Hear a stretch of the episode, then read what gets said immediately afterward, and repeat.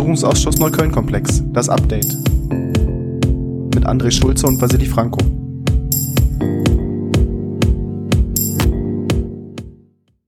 Herzlich willkommen zu einer neuen Folge Das Update, dem Podcast zum Untersuchungsausschuss im Berliner Abgeordnetenhaus zur Aufklärung der rechtsextremen Straftatenserie in Neukölln, dem sogenannten Neukölln-Komplex.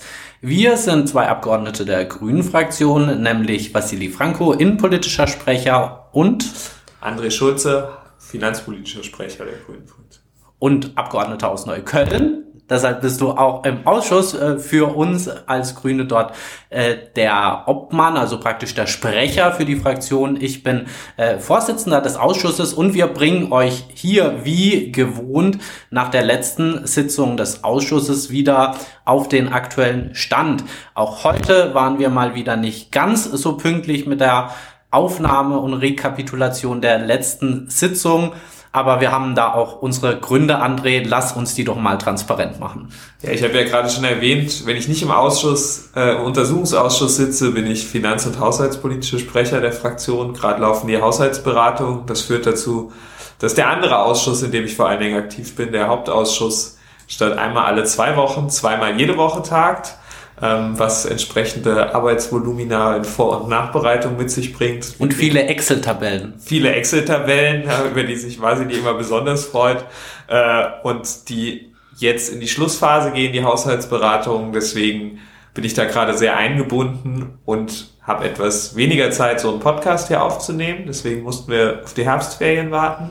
Und auch du bist in die Haushaltsberatung intensiv eingebunden. Ja, nicht nur in die Haushaltsberatung, auch insgesamt die äh, ganze Situation, die Sicherheitslage in Berlin beschäftigt mich als innenpolitischer Sprecher.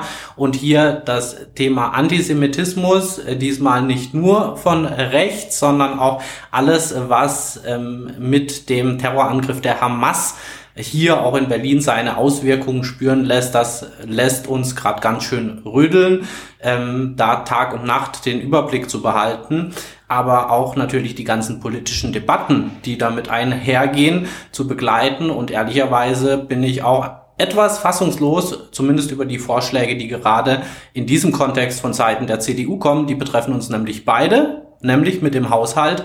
Es geht gerade darum, wie geht man denn damit um, wenn vor allem Jugendliche, aber auch andere ähm, Personen, egal aus welchem Milieu, jetzt antisemitische Sprüche verwenden, ähm, da dieses Gedankengut auch im Internet aufgreifen und weiterverbreiten. Da gibt es glücklicherweise auch sehr gute Präventionsarbeit, zivilgesellschaftliche Projekte, die seit Jahrzehnten wertvolle Arbeit leisten. Und was macht die CDU? Die stellt die jetzt einfach mal komplett in Frage. Ja, schon, in der, schon im Senatsentwurf waren die Projekte gekürzt in ihren Mitteln und eingeschränkt in ihrer Arbeit, obwohl sie in den letzten Jahren schon hohe Nachfrage gab, gut, äh, gut ausgebucht waren, beispielsweise Fortbildung von Lehrkräften, aber auch Angeboten in Schulen, in Jugendeinrichtungen, bei Vereinen, die sie anbieten, Beratungsangebote, wie du sie eben erwähnt hast. Alles Dinge, die man jetzt eigentlich stärker unterstützen müsste äh, und noch mehr Geld reingeben. Wie gesagt, der Senat hatte da sogar gekürzt. Im Abgeordnetenhaus ging es um die Frage, gleicht man das wieder aus? Aber die CDU-Fraktion stellt es jetzt in den Debatten gerade grundsätzlich in Frage, ob man diese Projekte überhaupt äh, fortsetzt bzw. unterstützt, weil sie quasi unterstellen, sie wären nicht erfolgreich. Ich glaube, unser beider Antwort wäre, sie haben gar nicht die notwendigen finanziellen Mittel und gar nicht die, äh, die, die die Kapazitäten bisher gehabt, um alle Angebote und alle Nachfrage, die es zu diesem Thema gab, zu bearbeiten. Und die Nachfrage wird ja gerade noch viel größer, als sie vorher war. Sind genau die Projekte übrigens auch, die bei uns im Ausschuss schon als Sachverständige geladen worden sind, wie beispielsweise auch die mobile Beratung gegen Rechtsextremismus, Betroffenenberatung, also die Stellen, die erste Anlaufstellen für die Betroffene waren, die denen dort auch jahrelang die Unterstützung gegeben haben, die sie von Seiten auch der Polizei oftmals vermisst haben. Also auch mit Blick auf unseren Untersuchungsgegenstand ist äh, diese Idee und diese Vorstellung wirklich absurd, hier jetzt Gelder zu kürzen, das alles in Frage zu stellen. Da fragt man sich schon, hat die CDU schon mal solche Projekte überhaupt besucht? Wissen Sie, worum es da geht? Und haben Sie überhaupt auch die, die bei uns im Ausschuss mit dabei sitzen. Haben die da überhaupt zugehört? Das lässt sich zumindest nach den Aussagen der letzten Tage schon stark in Zweifel ziehen. Und so traurig das auch sein mag, wir machen auf jeden Fall auch weiter mit dem genauen Blick dahin, wo auch Rechtsextremisten, auch dort Antisemiten auf Berliner Straßen unterwegs sind. In Neukölln schon seit Jahrzehnten aus der rechtsextremen Szene dort Straftaten verübt haben und wegen denen es hier und heute im Berliner Abgeordnetenhaus einen Untersuchungsausschuss gibt. Also starten wir direkt durch mit der 18. Sitzung vom 13. Oktober und bringen euch auf den aktuellen Stand der Zeugenvernehmungen, die wir dort vorgenommen haben.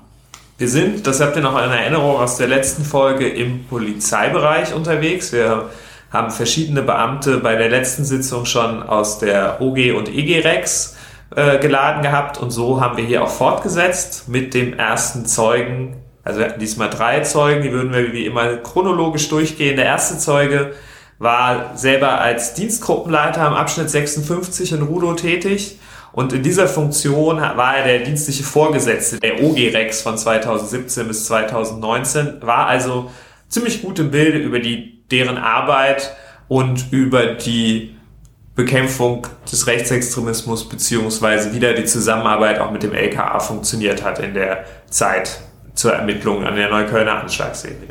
Rico F., das war ein oder ist ein Polizeibeamter älteren Jahrgangs, schon sehr, sehr lange bei der Polizei, war hier und da eingesetzt, unter anderem auch am Kotti und dann aber präferiert in seinem Heimatbezirk Neukölln, dort im Abschnitt 56, jahrzehntelang tätig gewesen und dann eben zuständig für all das, was in der UG-Rex passiert ist, aber natürlich auch mit Blick auf das, was die EG-Rex vorher geleistet hatte.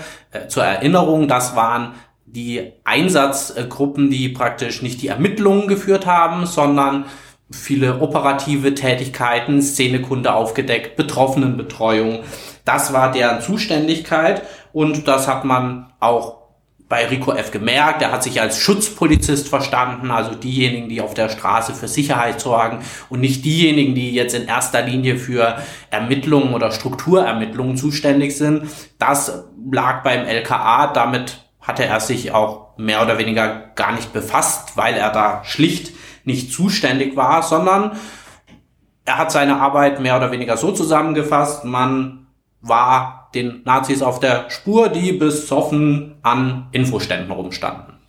Ja, und er hat uns auch nochmal die Ausgangssituation zur Gründung der EG-Rex geschildert. 2006, 2007 befinden wir uns hier. Nämlich eine offene rechtsextreme Szene, die rund um den damaligen äh, Imbiss an der Rudower Spinne am U-Bahnhof Rudow es stand da das Straßenbild dominiert hat und denen man, Zitat, auf den Füßen stehen wollte und sie ein bisschen stalken wollte, damit sie, damit diese offen rechtsextreme Szene so nicht mehr aktiv ist, damit man die Leute aus der Anonymität holt, also herausfindet, wer steht da überhaupt, ähm, was haben die für Hintergründe, was für Vernetzung, wie, wie sehr sind die auch in rechtsextremen Strukturen eingebunden. Das hatten wir bei der letzten Sitzung schon mal die Frage, dass, dass da insgesamt 120 Leute aus der Anonymität geholt wurden. Das hat er auch nochmal betont. Und auch klar gemacht, dass es aus seiner Sicht schon entscheidend dafür war, nicht um den Kern der Szene. Der Kern der Szene ist weiter organisiert geblieben und auch weiter aktiv geblieben, aber um Leute, die eher Mitläufer waren, durch diesen Ermittlungsdruck schon dazu gebracht haben, nicht mehr so aktiv zu sein, beziehungsweise sich bisschen aus der Szene zu verabschieden, weil man eben nicht mehr einfach den ganzen Tag an der Ruder Spinne rumstehen konnte, beziehungsweise unerkannt an, an Demonstrationen etc. teilnehmen konnte, sondern weil, man, weil sie schnell gemerkt haben, okay, wir sind jetzt im Visier der Polizei, die wissen ganz genau, was wir tun, die wissen, wo wir sind. Gleichzeitig hat er aber auch anerkannt, naja, Ermittlungserfolge gab es nicht wirklich. Man habe zwar immer wieder kleinere Taten auch festgestellt, auch Propagandadelikte ans LKA gemeldet, auch hier übrigens ohne eigentlich die Rückmeldung, was aus den Ermittlungen dort geworden ist. Und dass man auch verstehen kann, gerade aus seiner Sicht, dass die Betroffenen da nicht zufrieden waren. Die Enttäuschung sei ja kein Geheimnis, hat er gesagt. Aber gleichzeitig hat er auch eingestanden, auf frischer Tat ertappen. Das war für die Polizei zum damaligen Zeitpunkt wohl auch eine Sache der Unmöglichkeit. Ja, und äh, dann haben wir uns dem Ganzen genähert zur eigentlichen Zeit der OGIREX, wo er auch in Dienstverantwortung war. Die Frage, was hat dann eigentlich die OGIREX gemacht? Das ist ja eine Frage, die wir die ganze Zeit schon äh, diskutieren. Ähm, Gerade im Abschlussbericht der Sonderermittlerin wurde sie ja immer noch mit aufgeführt bei den, bei den äh, Gruppen äh, innerhalb der Polizei, die sich mit dem Neukölln-Komplex beschäftigt haben. Und sagen wir mal so, wenn man es liest, kriegt man den Eindruck, dass, äh, dass sie auch ermittelt hätten. Das hat, haben uns jetzt schon mehrere Zeugen klar geschildert. Sie haben natürlich nicht ermittelt, sie waren nicht Teil des LKA, sondern Teil des Abschnitts. Aber im Gegensatz zur OG Rex eben auch keinerlei ähm, äh, enge Begleitung der rechtsextremen Szene mehr durchgeführt, sondern vor allen Dingen für den Kontakt mit den Betroffenen verantwortlich gewesen. Nichtsdestotrotz gab es gerade am Anfang einen guten Austausch von äh, Rico F. mit dem Leiter der EG Resin, dem ersten Leiter der EG Resin, Michael E. Ähm, da bestand ein guter Austausch über die Frage, wie ist die Szene aktiv, was kann man für Maßnahmen anstellen etc. Das hat dann immer stärker nachgelassen mit dem Wechsel an der Spitze der EG Resin. Später mit der BRO Focus hat dieser Austausch so nicht mehr stattgefunden. Ähm, aber er hat er gerade am Anfang noch als sehr bereichernd beschrieben. Also letztendlich mit der OGREX nur in Anführungszeichen noch Ansprechpartner für Betroffene die Szene kannte man schon, beziehungsweise hatte sich schon in so clandestine Verhältnisse zurückgezogen, dass die Polizei da nicht mehr an Informationen kam oder kommen wollte. Das heißt, man hat da zwar den Kontakt zu den Betroffenen gesucht, aber selbst das hat sich ja in Zeiten der UGIREX nicht mehr ganz so einfach gestaltet. Äh, wesentlich, das hatten wir auch schon mehrfach gehört, war der Fall des Polizeibeamten Stefan K. Stefan K., der war ja lange Zeit ähm, Beamter in der EG Rex. Den wollten wir ja eigentlich auch schon im Ausschuss hören, was krankheitsbedingt nicht äh, geklappt hat, vorläufig äh, wohl gesagt. Und der wurde ja erwischt bei einer Straftat, und zwar einer rassistischen Straftat, einem Übergriff auf ähm, einen Afghanen, der am Rande eines Fußballspiels stattfand, der mit schwerer Körperverletzung auch rechtskräftig ähm, hier verurteilt wurde, der Stefan K. Und als dieser Fall natürlich hochploppte, hat das auch Rico F. und die gesamte OG Rex beschäftigt und auch ja, nachhaltig beeindruckt. Ja, das, die Frage hat uns ja auch in der letzten Befragung schon beschäftigt, äh, dass eben Betroffene eigentlich nur noch die OG Rex bzw. die Abschnittsbeamten als vertrauensvolle Kontaktpersonen hatten und dieses Vertrauen natürlich durch diesen Vorfall erschüttert wurde. Uns ist jetzt in dieser Befragung auch noch ein weiteres, äh, ein weiterer Fall geschildert worden im Kontext von Stefan K., nämlich dass es das Gerücht am Abschnitt gab, dass er eine Freundin aus dem rechtsextremen Spektrum oder mit Kontakten zum rechtsextremen Spektrum hatte. Für wie lange, ob das stimmt, es lässt sich bei Gerüchten nicht so genau nachprüfen, haben wir bisher auch noch äh, keine weiteren Erkenntnisse zu. Ähm, aber ist natürlich auch was, was wir uns mit auf den Zettel nehmen, da nochmal zu gucken, inwiefern es Belege für so eine Verbindung gibt. Genau, und auch wenn wir nicht oberflächlich sein möchten, auch solche Anmerkungen wie der Stefan K., der lief jetzt auch vielleicht eher so rum, wie man sich den einen klassischen äh, Nazi oder zumindest deren Sympathisanten vorstellt. Aus welchen Gründen sei auch hier offen gelassen. Aber dass äh, Stefan K. ein ganz unbescholtenes Blatt war, das wurde hier zumindest äh, in Teilen in Frage gestellt, um das mal ganz sachlich zu formulieren. Dann vielleicht noch als letzten Aspekt, er war zeitweise, er wohnt auch selber in Neukölln und hat als Anwohner auch Kontakt gehabt mit Betroffenen, einfach weil er in der Nähe wohnt, weil man sich kennt, weil man sich austauscht und hat uns aus den Gesprächen geschildert, dass er häufig versucht hat, den Blick der Polizei darzustellen, darzustellen, warum es keine schnellen Ermittlungserfolge gibt, warum ja, Rechtsstaat für alle Tatverdächtigen gilt, auch wenn sie Nazis sind, ähm, warum Ermittlungserfolge gerade bei Brandstiftungen eine sehr schwierige Angelegenheit sind, weil eben bei Autobrandstiftungen häufig die Beweislage vor Ort sehr, sehr schlecht ist weil alles verbrannt ist. Ja, und einfach der Grillanzünder auf dem Autoreifen, wer das war, wie der da hingekommen ist, das ist eine Sache von wenigen Sekunden oder Minuten, wenn das niemand mitbekommt oder aufnimmt. Naja, schlechte Chancen daran zu kommen. So seine Aussage. Ja, und er hat uns gleichzeitig dargestellt, wie die Betroffenen äh, die Situation da äh, gesehen haben, wie großes Misstrauen auch gegenüber den Sicherheitsbehörden bestanden hat und hat gesagt, naja, wenn man mal die Perspektive der Betroffenen einnimmt, die wir hier auch ganz am Anfang im Ausschuss gehört haben, dann kann er schon nachvollziehen, dass es diese, dieses Misstrauen gibt und das, das fehlende Vertrauen darin, dass Ermittlungserfolge erzielt werden und alles getan wird, weil das halt manchmal schwierig nachvollziehbar war, was die Polizei eigentlich zu welchem Zeitpunkt tut und wer bei der Polizei gerade überhaupt in Verantwortung ist für die Ermittlung. Sein Fazit, also auch zur Arbeit der OG Rex war, man habe eigentlich nicht mal das geschafft, was nötig war. Und einen kleinen Schwenk ins persönliche Leben von Rico F. wollen wir trotzdem noch machen, denn wir haben bei der Recherche auch gemerkt, äh, Rico F. Äh, ist doch vielleicht auch eine kleine Besonderheit in der Polizei, denn da war mal in seinen jungen Jahren recht progressiv unterwegs, äh, kann man äh, wohl sagen, und hat sich da auch äh, engagiert. Er war bei den kritischen Polizistinnen in Westberlin schon aktiv. Ähm, und wir haben zu der Frage mal thematisiert, wie, wie sehr denn eigentlich äh, ja, dieses Engagement geschätzt wurde, das er da äh, gemacht hat. In den 80ern war das, glaube ich, wenn ich das richtig in Erinnerung habe. Und da meinte er nur lapidar, naja, wir waren sieben Mitglieder und Sie können sich vorstellen, wie der restliche Polizeiapparat darauf reagiert hat, dass, dass es diese Vereinigung gab. Also auf die Frage, ob ähm, man dort auch eher belächelt worden ist, das hat er eher bestätigt und äh, nicht nur auf die Rolle, wie und für was er sich engagiert, sondern auch etwa mit Blick auf die Arbeit äh, in der UG Rex, ähm, in der Arbeit im Abschnitt zur Aufklärung der rechten Szene und rechter Straftaten. Dann würde ich sagen, kommen wir mal zum zweiten Zeugen.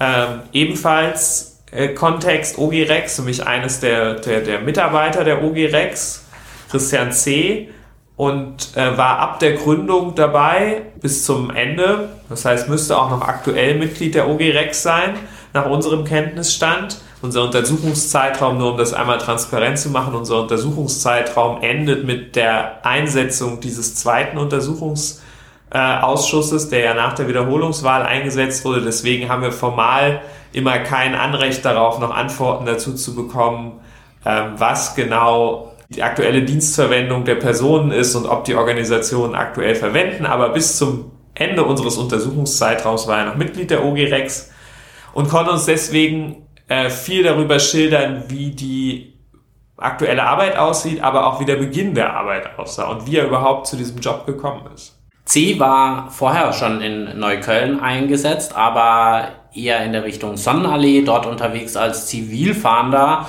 und auch bei mehrfachem Nachfragen, ja, wie kam es denn da zur OG Rex, ob das jetzt so richtig freiwillig, ob das äh, äh aus Beförderungsgründen, ob das äh, die äh, am wenigsten problematische Dienstversetzung für ihn gewesen ist. All das haben wir nicht so wirklich rausgefunden. Was wir aber rausgefunden haben, so wirklich mit Rechtsextremismus hatte er davor nicht äh, viel zu tun. Also weder privat noch beruflich.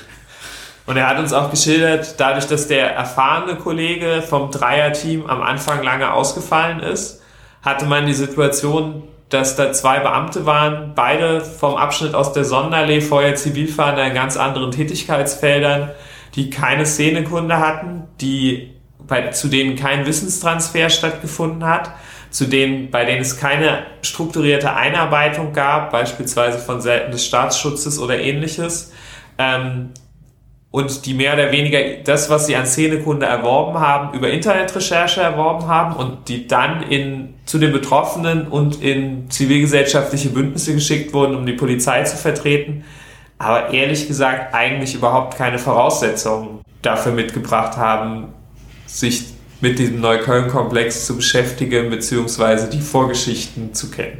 Genau, also auch das kam uns etwas komisch vor, zumindest in der Jobbeschreibung die Hälfte der Zeit auf der Straße, die andere Hälfte der Zeit Szenekunde Internet. Also wirklich strukturiert, auch wirklich anknüpfend an das, was eigentlich schon davor offengelegt worden ist. Das hat man zumindest auch aus der Befragung nicht ganz so rausgehört. Ansonsten haben wir aber einfach sehr vieles gehört, was wir schon auch in den letzten Sitzungen gehört haben. Die Ermittlungen oftmals ans LKA gemeldet, was dort passiert ist, bleibt auch weiterhin äh, eine Blackbox an der Stelle. Ähm, sie haben teilgenommen an Sicherheitsgesprächen, haben auch da zumindest auch gesehen, die Skepsis der Betroffenen auch durch die Ansprache der Polizei, da haben sich einfach die Betroffenen nicht wirklich aufgehoben gefühlt. Ja, und gleichzeitig gab es, das hatten wir auch schon, war auch schon Thema, im Prinzip keine Einsätze mehr in der Nähe der rechtsextremen Szene, also weder bei Demonstrationen, Kundgebungen, Veranstaltungen der rechtsextremen Szene noch in der täglichen Arbeit, dass man, so wie es die EG Rex gemacht hat, engmaschig die rechte Szene begleitet hat. Dadurch muss man sagen, hat sich auch die Szenekunde natürlich nicht vergleichbar entwickelt, so wie wir es beim Polizeibeamten M zwei Wochen vorher hatten, der aus der Zeit der EG Rex einfach viele der Tatverdächtigen aus dem äh, aus der persönlichen Ansprache und dem persönlichen Kontakt kannte aus seiner dienstlichen Tätigkeit. So ist das hier in keinem Fall. Äh, genauso können diese, äh, konnte äh, Christian C. in keiner Weise vergleichbar die Tatverdächtigen und ihr Umfeld schildern oder deren Persönlichkeiten beziehungsweise deren Hintergründe. Das ist einfach, ja, nicht mehr vorhanden am, am Abschnitt dieses Wissen. Das muss man, glaube ich, einfach so feststellen. Dann haben wir noch einen Ausflug gemacht zur regionalen Ansprechpartnerin Rex. Über die haben wir auch in der Vergangenheit schon mal gesprochen. Eine Stelle, die eingerichtet wurde nach der Abschaffung der EG Rex in der Direktion 5, also etwas übergeordnet oberhalb des äh, Abschnitts, die dann besetzt war und dann auch irgendwann nicht mehr besetzt war. Ähm, ehrlich gesagt, das Bild, was wir hier bekommen haben, war ja nicht wirklich erreichbar, weder für den Abschnitt noch für die Betroffenen, auch keine Vorerfahrungen im Bereich Rechtsextremismus und zumindest mit allen Zeugen, mit denen wir bisher gesprochen haben, muss man das Bild gewinnen. Keiner wusste so genau, was sie tut, in welchem Stundenumfang sie es überhaupt tut, ob sie nicht noch auch, andere Aufgaben hat. Und, äh, ob sie überhaupt existiert, haben wir uns zwischenzeitlich genau, sogar die Frage gestellt. Genau, ob sie existiert, das wissen wir inzwischen, dass sie auch mindestens einmal besetzt war, wissen wir auch. Die, wir werden die entsprechende äh, Beamtin auch bei der nächsten Sitzung als Zeugin haben. Aber hier hat sich schon die Frage gestellt, regionale Ansprechpartnerin klingt ja erstmal nach einer koordinierenden Funktion, wo man auch viel Netzwerkarbeit macht. Den Eindruck haben wir bisher nicht gewinnen können, dass sie für irgendwen relevante Ansprechpartnerin und Netzwerkpartnerin war. Also zusammenfassend vielleicht nach den beiden Zeugenbefragungen zur Arbeit der OG Rex. Ansprechpersonen für die Betroffenen wenige Tätigkeiten auf der Straße, deutlich weniger als bei der IG Rex. Das war praktisch die Beobachtung des Rechtsextremismus in Neukölln auf Schmalspur und ja, ohne wirklich größeren Mehrwert, auch wenn natürlich das dort gesehen worden ist, auch wenn man gemerkt hat, die Arbeit, die wir eigentlich gerade leisten, ist selbst für die beiden Polizisten, für die Polizisten in der OG Rex im Abschnitt nicht unbedingt zufriedenstellend ja, am Ende war es das, was mit den vorhandenen Ressourcen auch möglich war und mehr eben auch nicht. Aber wirklich eine schlagkräftige Ermittlungsgruppe, wie es teilweise ja auch in äh, den Berichten der BAU Fokus zumindest suggeriert worden ist. Für alle, die sich nicht ganz so intensiv mit Polizeistrukturen auskennen, wurde ja da wirklich dieser Eindruck erweckt, es wäre eine nahtlose Kette an Ermittlungen gewesen, die eigentlich immer größer geworden sind. Das hat sich mittlerweile nach den Sitzungen mit den Befragungen bei der Polizei, die wir jetzt hatten, diese Behauptung oder dieses Bild in Luft aufgelöst. Ja, und dann kommen wir zum dritten Zeugen des Tages, den wir hatten. Die, wir hatten in dem Fall ein Ermittler des Staatsschutzes, also vom LKA. Also jetzt endlich mal jemand, der tatsächlich am Ermitteln war, der mit äh, Fällen der rechtsextremen Straftatenserie auch befasst hat und die Täter fassen sollte. Genau, und äh, er war bis 2016 beim äh, Staatsschutz, aber war vor allen Dingen in den Jahren 2012 und 13 mit Fällen aus Neukölln beschäftigt. Das wird gleich nochmal relevant werden. Das ist der Zeitraum, also ein relativ früher Zeitraum unseres Untersuchungszeitraums, für den wir ihn befragen wollten. Sagen wir mal so, es gab ein interessantes Eingangsstatement und dann war die Befragung relativ schnell beendet. Willst du vielleicht mal mit dem interessanten Eingangsstatement einsteigen? Also zu Beginn äh, in der Zeugenvernehmung hat der Zeuge erstmal die Möglichkeit, allgemeine, eine allgemeine Stellungnahme abzugeben. Also man kann beschreiben, was hat man gemacht, äh, wie war man mit dem Themenkomplex befasst, was möchte man denn gerne dazu sagen. Dazu äh, nimmt eigentlich auch jeder Zeuge sich ein paar Minuten die Möglichkeit. Der Schwerpunkt unseres Zeugen von Lars M. lag darin, dass er sich erstmal groß und breit darüber beschwert hat, dass er ja auch als Ermittler ähm, oftmals Anfragen aus dem Abgeordnetenhaus bearbeiten musste und das für ihn so viel Arbeit gewesen sei, dass man da schon unterschwellig raushören konnte, dass dass die Ermittlungen behindert hätte und auch es erschwert hätte, zumindest Straftaten aufzuklären. Da waren wir im Ausschuss doch etwas verwundert, dass auch einfach ein Polizist äh, so unverblümt das verfassungsgegebene Fragerecht von Abgeordneten in Frage zu stellen, die Schuld in Anführungszeichen für unterbliebene Ermittlungserfolge erstmal an das Parlament äh, zu übertragen, wo das ja auch nicht mal die Aufgabe des Parlaments ist, äh, die Abläufe in der Innenverwaltung, in den Polizeibehörden so zu organisieren, dass eben die parlamentarischen Fragerechte ermöglicht werden, dem nachgekommen werden kann und gleichzeitig Ermittlungen geführt werden. Also sagen wir so, er hat sich in seinem Eingangsstatement äh, wenige Freunde in dem Ausschuss gemacht. Ja, und dann begann die Befragung und äh, wir kamen äh, relativ schnell in meiner ersten Re äh, Fragerunde. Es ist ja immer so, dass die Fraktionen sortiert nach ihrer Stärke im Wechsel zwischen Regierung und Opposition Frage stellen dürfen. Das heißt, erst kommt die CDU-Fraktion dran und dann wir als grüne Fraktion. Und dann wollte ich Fragen stellen zu genau den Fällen, über die wir gesprochen haben. Also er war 2012, 2013 aktiv. Ich wollte wissen, warum er beispielsweise die Brandstiftung am Anton Schmaus Haus nicht mit einbezogen hat. Und dann hieß es, er habe dafür keine Aussagegenehmigung. Er könne dazu nichts mehr sagen. Und es kam auch eine Reihe weiterer Themen, zu denen er jeweils nichts sagen könne, weil es einzelne Ermittlungen betreffen würde. Was ist dann überhaupt eine Aussagegenehmigung? Auch da holen wir vielleicht alle nochmal ins Boot. Polizistinnen und Polizisten oder andere VertreterInnen von Behörden als die sie geladen sind. Also ein Polizist sagt in seiner Rolle als Polizist vor dem Ausschuss aus, die brauchen von der Behörde eine Aussagegenehmigung, die praktisch festlegt, was man so sagen darf. Die Behörde ist da natürlich auch rechtlich begrenzt, was sie dann äh, da einschränken darf. Aber beispielsweise kann man durchaus argumentieren, dass äh, alle Fragen, die laufende Ermittlungen betreffen, zum Beispiel nur ein eingestufter Sitzung stattfinden können, dass Aussagen, die jetzt plötzlich Persönlichkeitsdaten äh, oder sogar Staatsgeheimnisse oder sonstiges betreffen würden, dass die natürlich nicht von einer Aussagegenehmigung umfasst sind.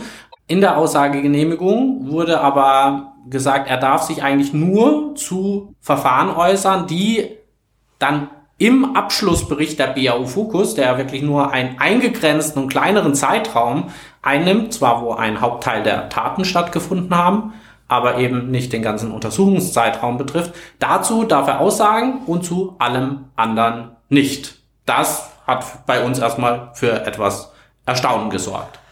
Weil wenn ihr uns unseren weiter, vorherigen Folgen schon immer zugehört habt, dann wisst ihr ja, wir haben bisher immer noch das Problem, dass der Ermittlungskernbestand der BAO Fokus durch das laufende Gerichtsverfahren, was inzwischen beim Landgericht anhängig ist, bisher nicht für den Untersuchungsausschuss freigegeben wurde. Daher rührt auch diese Regelung des oder dieser, diese Aussagegenehmigung in ihrer Kernidee zu sagen, ist da Polizisten dürfen quasi nicht zu den Ermittlungen der BAO Fokus berichten, insofern sie nicht Teil des Abschlussberichtes geworden sind. Jetzt haben wir hier aber einen Polizisten, der nie Teil der BAO Fokus war Und ich habe gerade schon erwähnt, seine äh, Ermittlungsarbeit bezieht sich auf die Jahre 2012 und 2013. Die BAO Focus hat aber erst bis auf einzelne Ausnahmen, die in den Jahren 14 und 15 liegen, erst ab 2016 Taten überhaupt untersucht. Das heißt, die, die, den Bereich, über den wir hier reden, 2012, 2013, war nie Bestandteil der Ermittlungen der BAO Focus und kann damit auch nicht befangen sein durch das laufende Ermittlungsverfahren und durch die Ermittlungsarbeit der BAO Focus. Und jetzt kommen wir zum ganz einfachen Problem der Untersuchungszeitraum unseres Untersuchungsausschusses, der bezieht sich auf die Jahre 2009 bis 2021. Und wir haben da im Ausschuss einmal kurz in alle Richtungen geschaut zu den Fraktionen und waren uns da eigentlich auch relativ schnell einig. Also das geht einfach nicht, dass man von Behördenseite einfach den Untersuchungsgegenstand begrenzt, also sowohl in dem, was ausgesagt werden darf zu expliziten Fällen, die wir untersuchen, als auch einfach mal pauschal im Zeitraum. Also weder inhaltlich verstehe ich die Begründung, noch rechtlich ist das eigentlich tragbar, denn sonst könnte einfach jede Behörde kommen im Untersuchungs äh, äh in könnte einfach jede Behörde kommen und sagen, aha, Untersuchungsausschuss, aber dann dürfen sie einfach nichts zu dem sagen, was der Untersuchungsausschuss gerne wissen wollen würde. So viel Spielraum, so viel haben die Behörden nicht, denn es braucht stichhaltige Argumente, warum eine Aussage nicht getroffen werden kann. Das sind die Gründe, die wir beispielsweise vorher genannt haben. Und so mussten wir uns dann zur Beratungssitzung zurückziehen, weil Natürlich hat auch der Zeuge das Recht, wenn ihm eine Aussagegenehmigung entsprechend nur für andere Fälle vorliegt, dass er dann sagt, na gut, er möchte nicht gegen diese verstoßen. Das können wir auch nachvollziehen. Für uns hatte das aber dann einfach eine andere Folge, die vielleicht nicht optimal war, auch wenn sie bedeutet hat, dass wir dann etwas früher Feierabend hatten. Ja, wir konnten die Befragung in dieser Form nicht fortsetzen, weil der Hauptteil der Fragen aller Fraktionen sich natürlich auf die Ermittlungsarbeit des Beamten bezog und auf die Taten der damaligen Zeit, auf die Betroffenen der damaligen Zeit und den Kontakt mit den Betroffenen. Und alle diese Fragen äh, waren befangen durch die Aussagegenehmigung und nicht beantwortbar. Deswegen haben wir die Befragung relativ schnell beendet. Das bedeutet natürlich nicht, dass sie dauerhaft beendet ist, sondern wir haben der, das klare Ziel, diesen Beamten nochmal zu laden. Allerdings muss vorher die Aussagegenehmigung äh, erweitert werden von der Innenverwaltung. Vasili hat das ja gerade schon ausgeführt. Hier kann nicht einfach eine Beschränkung des Zeitraums vorgenommen werden. Äh, da ist der Ausschuss im Austausch mit der Innenverwaltung, damit das geändert wird, weil wir haben das jetzt an diesem Beispiel gehabt. Vorher hat das bei allen Beamten eigentlich gut funktioniert und die Befragungen konnten in ordentlichem Rahmen durchgeführt werden. Wir hatten ja beispielsweise sogar den Leiter der BAO Fokus äh, schon zur Befragung. Auch diese Befragung konnte äh, sinnvoll durchgeführt werden. Ähm, aber wir haben äh, vielleicht als kleinen Ausblick schon mal bis März weitere Polizeizeugen geladen ähm, und arbeiten uns da insbesondere durch Staatsschutz und den zuständigen, äh, die zuständige Direktion noch weiter durch bei den entsprechenden Führungspersonen. Und da müssen wir natürlich einmal zentral die Frage geklärt haben, wie sehen diese Aussagegenehmigungen aus oder nicht, weil ansonsten werden wir den Fall, den wir bei der letzten Sitzung erlebt haben, erneut erleben und äh, erhebliche Probleme im Sitzungsablauf bekommen. Hm, dieses erhebliche Problem, das stellt sich tatsächlich jetzt schon für die nächste Sitzung, die wir am 10. November haben. Da ist jetzt nämlich die Polizei bzw. die Innenverwaltung am Zug, die Aussagegenehmigung auch für die nächsten beiden Zeugen entsprechend zu überarbeiten. Auf die warten wir. Aber wenn das passiert, was André gerade vermutet oder spekuliert hat, dass einfach die Aussagegenehmigungen eins zu eins kopiert werden und wir